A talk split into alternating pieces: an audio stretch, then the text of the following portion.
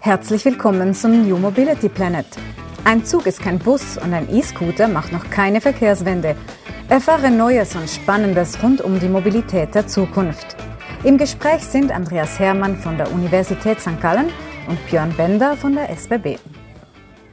Herzlich willkommen zum New Mobility Planet. Mein Name ist Andreas Hermann. Ich bin Direktor des Instituts für Mobilität an der Universität St. Gallen. Mit dabei, wie immer, mein Co-Host Björn Bender, Leiter Innovation, Forschung, Inkubation bei der SBB. Wir freuen uns, heute einen ganz besonderen Gast begrüßen zu dürfen, Nils Wollny, Gründer und CEO von Holoride. Nils, schön, dass du heute dabei bist.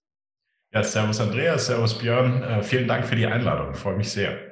Holoride ist ein faszinierendes Unternehmen, aber ich vermute, viele Hörerinnen und Hörer kennen das Unternehmen gar nicht. Nils, erzähl uns mal, was macht Holoride? Ja, ähm, also wir sind ja auch noch ein ganz junges Unternehmen. Wir haben uns Ende 2018 gegründet und äh, uns offiziell vorgestellt Anfang 2019.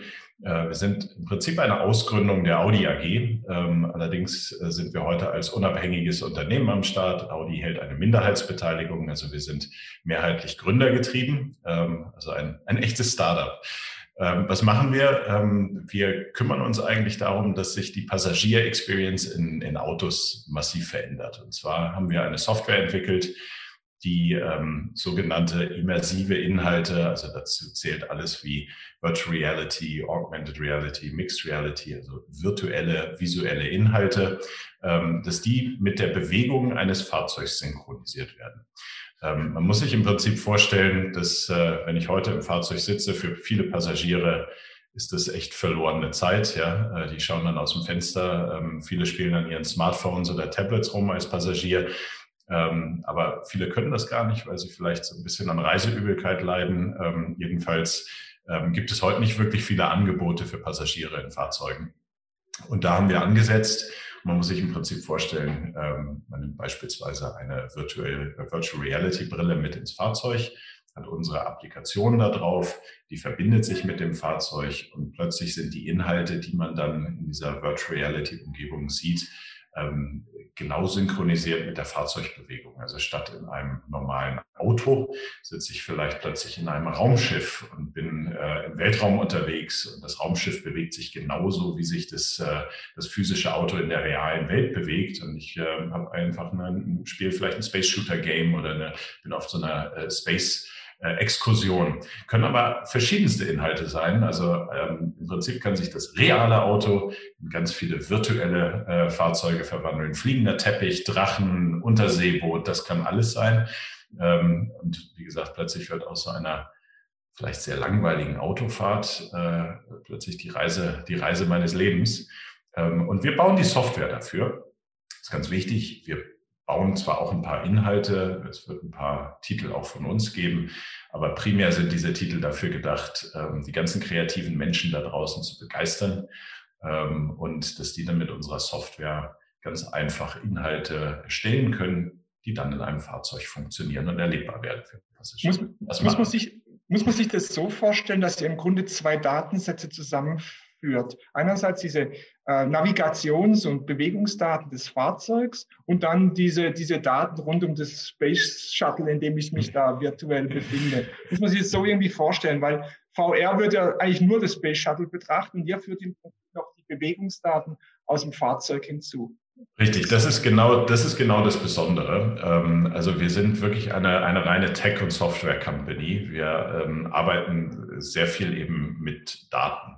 Und zwar ist uns auch von Anfang an wichtig gewesen, dass wir äh, Datensicherheit ähm, und ähm, äh, die ganzen Security-Themen, die damit zusammenhängen, gerade in einem Fahrzeug von vornherein in das Design unserer Software ähm, mit integrieren. Und zwar muss man sich vorstellen, die wir, wir lesen Fahrzeugdaten aus, sowas wie äh, Beschleunigungswerte, Bremsverhalten, den Lenkwinkel, die GPS-Position, die Navigationsroute, die du gerade angesprochen hast, und übersetzen das halt in Echtzeit im Interior, also im Innenraum des Fahrzeugs, äh, auf zum Beispiel einer VR-Brille in diese visuellen Inhalte. Das heißt, die Daten verlassen auch nie das Fahrzeug, was ganz wichtig ist.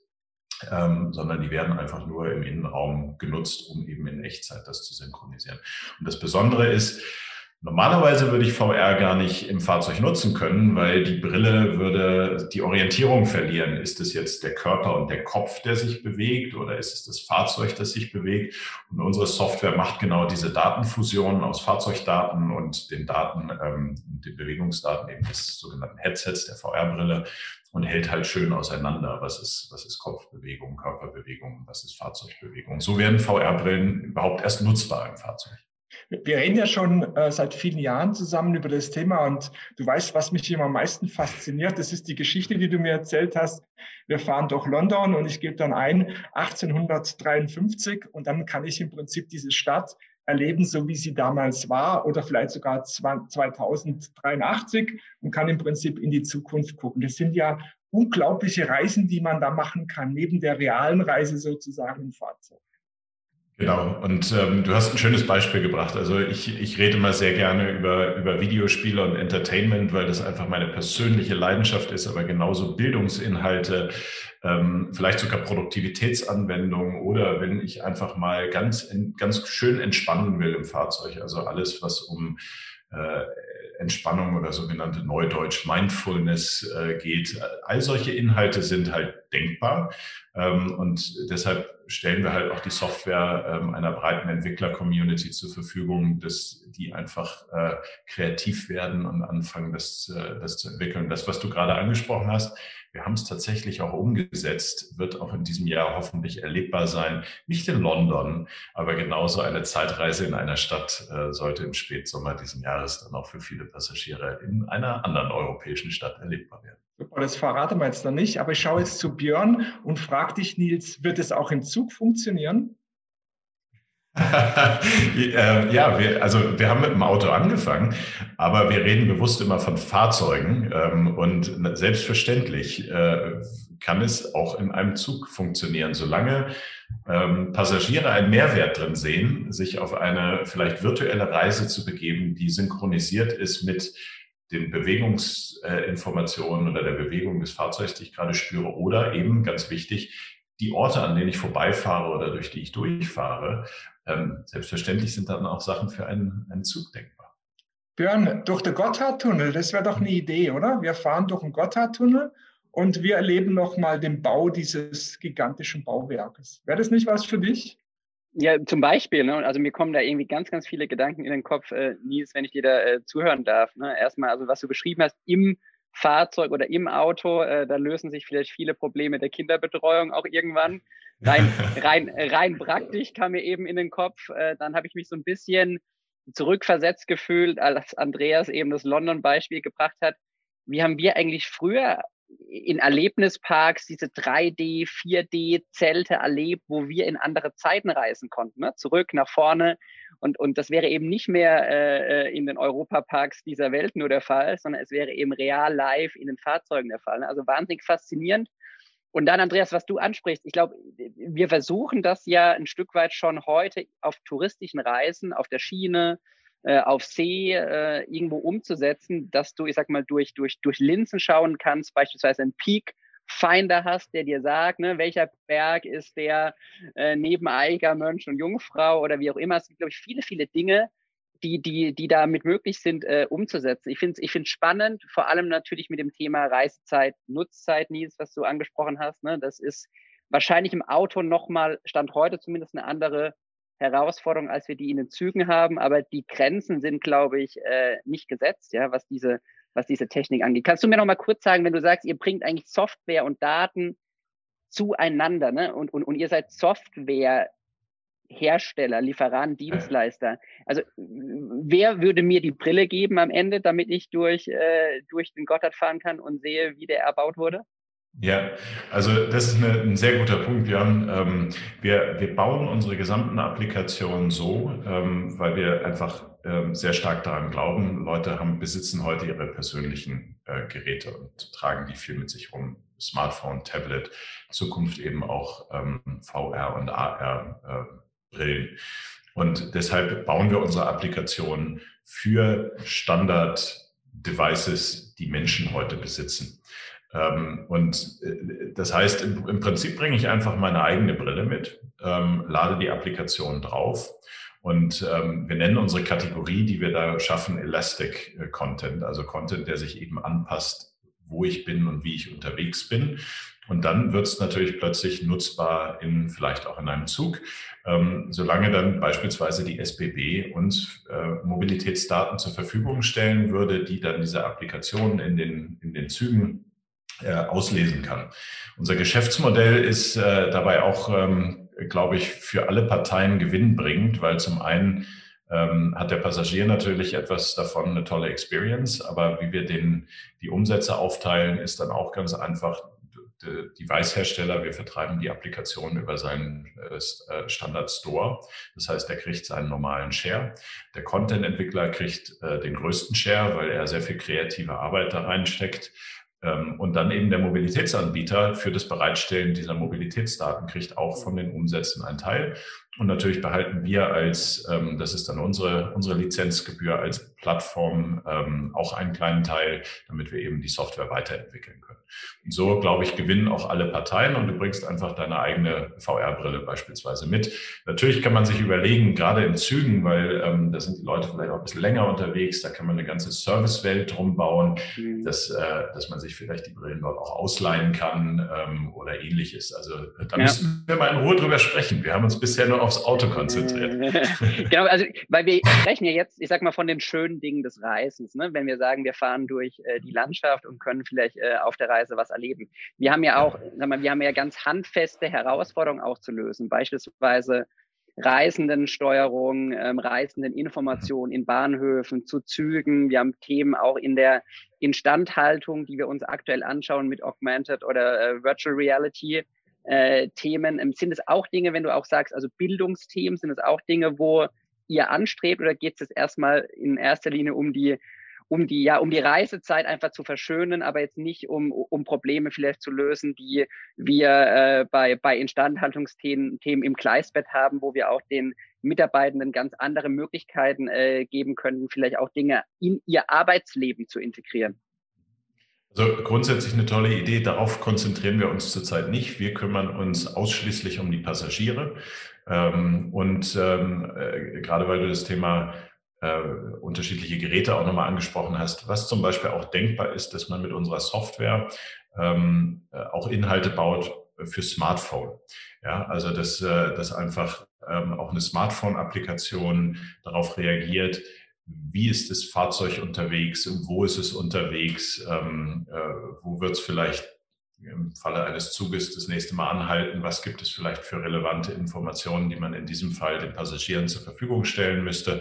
Äh, über solche Applikationen können wir reden, aber wir konzentrieren uns wirklich ähm, auf, den, auf den Passagier. Und wir kommen ja aus dem Autoumfeld. Ich meine, Züge haben das äh, und Bahnunternehmen haben das in der Regel genauso wie Airlines ähm, deutlich stärker im Fokus, weil da geht es um den Passagier. Tatsächlich in der Autoindustrie hat sich die letzten Jahrzehnte alles nur um den Autokäufer und um den Fahrer gedreht und sehr, sehr wenig um die Passagiere in den Autos. Das das nimmt jetzt ein bisschen zu, weil man natürlich sieht, okay, mit autonomen Fahren habe ich vielleicht nur noch Passagiere und gar keine Fahrer mehr. Also so langsam findet da auch ein, ein Wandel statt in der Wahrnehmung. Aber wir haben eben gesagt, hey, auch in Autos sind so viele Leute unterwegs als Passagiere und keiner kümmert sich um sie. Und da habe ich das Thema Reiseübelkeit ja beispielsweise noch viel ausgeprägter als jetzt in der Bahn, weil ihr habt nicht dieses permanente Anfahren, Abbremsen, keine Querbeschleunigung. Das habe ich natürlich im Auto sehr stark. Und daher ist der, der Anteil von Passagieren, die an Reiseübelkeit im, im Fahrzeug leiden, wenn, gerade wenn sie irgendwie auf dem Tablet oder ihr Smartphone schauen, signifikant höher als in der Bahn. Also bei euch wäre es wahrscheinlich eher ein, einen wirklichen Experience-Aspekt, einen Service-Aspekt, wo man sagt, man, man reichert die, das Passagiererlebnis noch massiv an. Ähm, Im Auto müssen wir es überhaupt erstmal kreieren. Ja? Also da, da das hat so nicht stattgefunden in der Vergangenheit. Und da wollen wir halt angreifen. Mhm. Nils, ähm, ganz andere Frage. Ihr seid da vor kurzem im Time Magazine ausgezeichnet worden als mhm. eine der Top-Innovationen weltweit. Wie fühlt sich das an und was hat es bewirkt? Ähm, also das fühlt sich natürlich großartig an. Also was, und was hat es bewirkt? Erstmal massiv Gänsehaut. Ähm, es war bei mir wirklich so, ich habe ich hab dieses Time Magazine äh, am Flughafen, äh, das war die Zeit, wo wir noch alle viel unterwegs waren. Ähm, Ende 2019 äh, hat uns das Time Magazine ausgezeichnet. Ich tatsächlich am Flughafen in die Hand bekommen. Das ist das die jährliche Ausgabe, wo das äh, Time Magazine die 100 besten Innovationen des Jahres auszeichnet. Und ähm, da waren wir dann eine dieser 100 besten Innovationen. Das, macht einem schon echt, echt Gänsehaut, äh, gerade weil wir ja auch erst Anfang 2019 überhaupt an die Öffentlichkeit gegangen sind mit unserer Lösung. Wir haben seit 2015 dran gearbeitet, ist dann 20, Anfang 2019 auf der CES vorgestellt, haben da wirklich tolles Feedback gekriegt. Aber das war so die Krönung des Jahres 2019. Gar nicht so sehr, ähm, dass man sich jetzt auf die Schulter klopft, weil für, wir sind, stecken noch mittendrin in der Arbeit, aber es hat uns natürlich ähm, geholfen, in, in so einer Wahrnehmungsliga aufzusteigen. Okay, da passiert was, da gibt es eine Innovation, Made in Europe, ähm, die sich um, um, die aus der Software kommt, die aus der Mobilität kommt, die sich zum Ziel gesetzt hat, die Passagier-Experience massiv zu verbessern oder vielleicht sogar zu revolutionieren, wenn man über das Auto redet. Und das hat uns natürlich nochmal geholfen, dass ganz andere Partner auf uns zugegangen sind, weil sie da das erste Mal von uns gehört haben. Und für unser Team war das natürlich auch eine, eine Bestätigung für wahnsinnig harte Arbeit, die dann schon äh, über mehrere Monate und teilweise eben auch Jahre ähm, äh, zurück, zurückreicht, so wo man sagt, okay, offensichtlich haben wir was geschaffen, was den Nerv der Zeit trifft. Und ähm, das, das war, ein, war, ein, wahnsinnig tolles Gefühl. Mhm. Kannst du ähm, ein bisschen was sagen zum Entwicklungspfad? Wann, wann kann man das als Sonderausstattung beim Audi oder BMW äh, kaufen? oder äh, wie sind ja. da die Pläne? Ich, ich verrate noch nicht, in welchen Automarken das zur Verfügung okay, stehen wird, genau. aber im, im, Sommer, im Sommer nächsten Jahres wird es in den ersten Serienfahrzeugen auf der Straße äh, verfügbar sein. Okay. Ähm, wie gesagt, die, die, äh, die Entwicklungszyklen äh, bei Automobilherstellern, die haben ja auch, die folgen ja gewissen, gewissen Regeln. Allerdings haben wir unsere Software eben so gestaltet, dass es relativ einfach ist für einen ähm, Autohersteller, und ich vermute auch mal für, für jemanden wie eine SBB äh, Zugriff auf diese Daten zu geben, weil wir tatsächlich die Daten so nehmen, wie sie vorhanden sind. Das heißt, der ein, in unserem Fall ein Autohersteller muss nichts verändern an der Hardware oder an den, an den äh, der Computereinheit seines Fahrzeugs, sondern muss uns einfach die Datenpunkte, die wir brauchen, ähm, für diese Erlebnisse zur Verfügung stellen. Und jeder Autohersteller, selbst innerhalb von Autoherstellern, sind diese Formate massiv unterschiedlich. Wir haben eben unsere Software so gestaltet, dass wir uns relativ einfach, dass wir sie darauf anpassen können, was für Datenpunkte, in welchen Formaten wir sie von den jeweiligen Fahrzeugen bekommen. Ähm, das macht dann hier unser Team und äh, dann wird es erlebbar. In der Regel kann man das eben bei Autos von einem, ähm, wie nennt man das so schön, ein Modelljahr zum nächsten äh, machen mhm. ähm, und äh, kann es live bringen. Also Sommer nächsten Jahres ist für uns so der avisierte äh, Startpunkt. Und wie lernt ihr, Nies, wie lernt ihr auf diesem Weg, frage ich mich. Ne? Also du, du sprichst mhm. viel von den Daten, die aus dem Auto kommen. Aber wenn ich, ich sag mal, wenn ich durch London 1850 fahren will, wie lernt das System, wie London 1850 aussah? Ja, das, das ist genau, das ist der genau der Punkt. Da brauchen wir kreative Menschen. Ja? Also da braucht's ähm, äh, Spieleentwickler, da braucht's ähm, Kreative, die Inhalte äh, gestalten, die vielleicht ähm, äh, eine andere virtuelle Experience in dem Kontext schon mal gemacht haben oder sich mit dem Themen beschäftigen. Und wir geben ihnen ein sogenanntes Software Development Kit, ja, kurz SDK. Ähm, das ist, muss man sich vorstellen, ähm, wie, wie ein kleiner Werkzeugkasten, den wir zur Verfügung stellen mit den verschiedenen Events, die es so im Straßenverkehr geben kann. Und der ähm, Gestalter, der Entwickler kann dann im Prinzip sagen, okay, wenn das und das passiert, ähm, möchte ich, dass in meiner Geschichte dieses oder jenes passiert. Oder wenn das Auto dort äh, vorbeikommt, dann möchte ich, dass der Passagier dieses oder jenes sieht. Und ich kann natürlich dann ähm, Karteninformationen mit diesen Bewegungsinformationen eines Fahrzeugs, das sind die, sind die Layer, die wir zur Verfügung stellen, kann ich natürlich dann sagen, was ich wo zeigen möchte. So das Beispiel London, weil wir es jetzt so viel bemüht haben. Also wenn ich an einer bestimmten äh, Kreuzung vorbeikomme, kann ich natürlich dann sagen, wenn das Fahrzeug da vorbeikommt, möchte ich, dass dieses oder jenes ja. passiert. Das muss der Kreative ähm, machen und das ist wie gesagt, das Toolset, was wir denken. Könnt ihr Dinge übernehmen, die da sind, frage ich mich. Also sag mal, gerade ja. diese Gaming-Industrie, du hast schon ja. viel angesprochen. Ne? Es gibt ja viel auch in Spielen heute schon. Also ihr könnt da, ja. ihr fangt nicht bei Null an.